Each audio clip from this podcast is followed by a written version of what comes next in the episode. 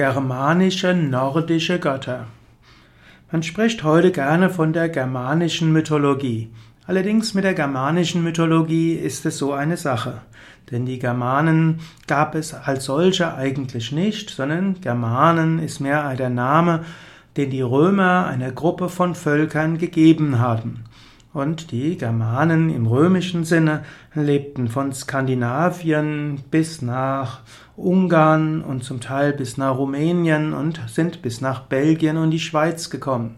Und die Germanen hatten sehr unterschiedliche Götter, unterschiedliche Mythen. So wäre es eigentlich korrekter von den nordischen Göttern zu sprechen, denn wir wissen wenig, woran die südlichen Germanen geglaubt haben. Wir kennen letztlich diese sogenannten germanischen Götter hauptsächlich über die skandinavischen Mythen, hm, über die Mythen eben in Schweden, Norwegen und vor allem in Island. Ja, zum Beispiel gibt es die Edda, und die Edda ist ja die Bezeichnung von zwei Werken, die aus Island stammen und die erst im Mittelalter entstanden sind. Man findet auch einige Überlieferungen in Skandinavien und wenige in im, Deutschsprach, deutschsprachigen Bereich. Und so, was wir heute als die germanischen Götter bezeichnen, wird gerne als nordische Götter bezeichnet. Schon auch deshalb, weil die Nazis den Gebrauch der germanischen Götter äh, ziemlich in Misskredit gebracht haben. So spreche ich jetzt einfach mal von den sogenannten germanischen nordischen Göttern und es gibt in, auf unseren Internetseiten wiki.yoga-vidya.de genauere Beschreibungen der verschiedensten germanischen Götter bzw. der nordischen Götter. Der wichtigste germanische oder nordische Gott ist Odin. Odin wird auch Wotan genannt oder Wodan. Und Odin, Wotan ist der Allvater, er ist die unoffenbarte Gottheit der verschiedensten germanischen Stämme, er ist der allmächtige Schöpfer und Erhalter des Himmels und der Erde. Wotan, Odin, ist also der Vater aller Geschöpfe. Er hat ähnliche Funktionen wie Jupiter im alten Rom und äh, wie Zeus im alten Griechenland, vielleicht durchaus ähnlich auch wie Indra der vedischen Zeit. Wotan bzw. Odin ist aber auch äh, derjenige, der für die Transzendenz steht, für die spirituelle Entwicklung. Odin ist der Gott der Tageszeiten, der Jahreszeiten. Er ist der Friedensgott, er ist auch der Kriegsgott. Odin ist auch der alldurchdringende Geist der Natur. Odin ist Gott des Geistes, er sinnt über das Schicksal der Welt. Er gilt auch als der Patron des Denkens, er ist der grübelnde Ase. Odin ist aber auch derjenige, der die spirituelle Praxis der Menschheit gebracht hat. Ein weiterer Gott ist Loki. Loki wird gerne bezeichnet der Trickster. Loki ist der Gegenpol zu Odin.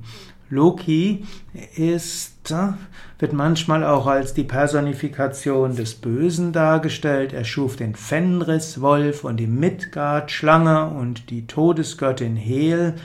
Aber er ist unberechenbar, er ist der große Schwindler, aber er ist auch der Bruder von Odin. Auf eine gewisse Weise ist er mit ihm identisch und Loki hält die Welt in Gang. Er ist also der Täuscher, aber er ist nicht wirklich das Böse. Loki ist der schöpferische, der drängende Aspekt der Natur. Man könnte sagen, Odin schafft die Ordnung, Odin schafft auch die spirituelle Entwicklung und Loki ist der Gegenpol, ohne den es keine, hm, ohne den es keine Schöpfung gibt so wie es auch in der indischen Mythologie heißt, äh, dass äh, die Göttin sowohl die Befreiung wie auch die Bindung ist. Mukti Bhukti. Mukti ist die Befreiung, Bhukti ist die Bindung. Oder ein bekannter Name der göttlichen Mutter ist Mohini, die Täuscherin. Sie gilt sogar als Inkarnation von Vishnu. Und so ist Loki, man könnte sagen, der Täuscher, der alles durcheinander bringt, und Odin derjenige, der alles in Ordnung bringt und Menschen letztlich hilft, zur Gottverwirklichung zu kommen. Neben Loki und Odin gibt es noch eine Reihe von weiteren Gottheiten. Es gibt insbesondere die sogenannten Asen und die Asen sind die verschiedenen Götter in der germanisch-nordischen Mythologie. Dort gibt es Thor und der Thor ist ein besonders starker, er ist der stärkste, er ist auch der Donnergott und manche identifizieren statt Odin eben Thor mit äh, Indra oder auch mit äh, Zeus oder Jupiter als Donnergott. Also Thor ist der besonders starke, er hat den Hammer und äh, er ist derjenige, der mit besonderer Intensität herrscht. Dann gibt's Baldur, auch als Baldere bezeichnet. Er wird auch als Ali bezeichnet, der Wali. Und, aber insbesondere ist Baldur der Leuchtende, der Strahlende. Dann gibt es äh, als nächstes Freyr, F-R-E-Y-R, hm, und äh, er ist der männliche Aspekt von Freya. Dann gibt es Heimdall. Heimdall ist der Wächter des Himmels. Es gibt noch Türe ja, als Gott des Mutes und es gibt noch eine ganze Reihe mehr dieser Götter. Aber man kann sagen, man könnte die germanischen, nordischen Götter Ähnlichkeiten sehen mit den griechischen und den römischen Göttern. Vielleicht noch die sogenannten Asinnen, das heißt die weiblichen Göttinnen.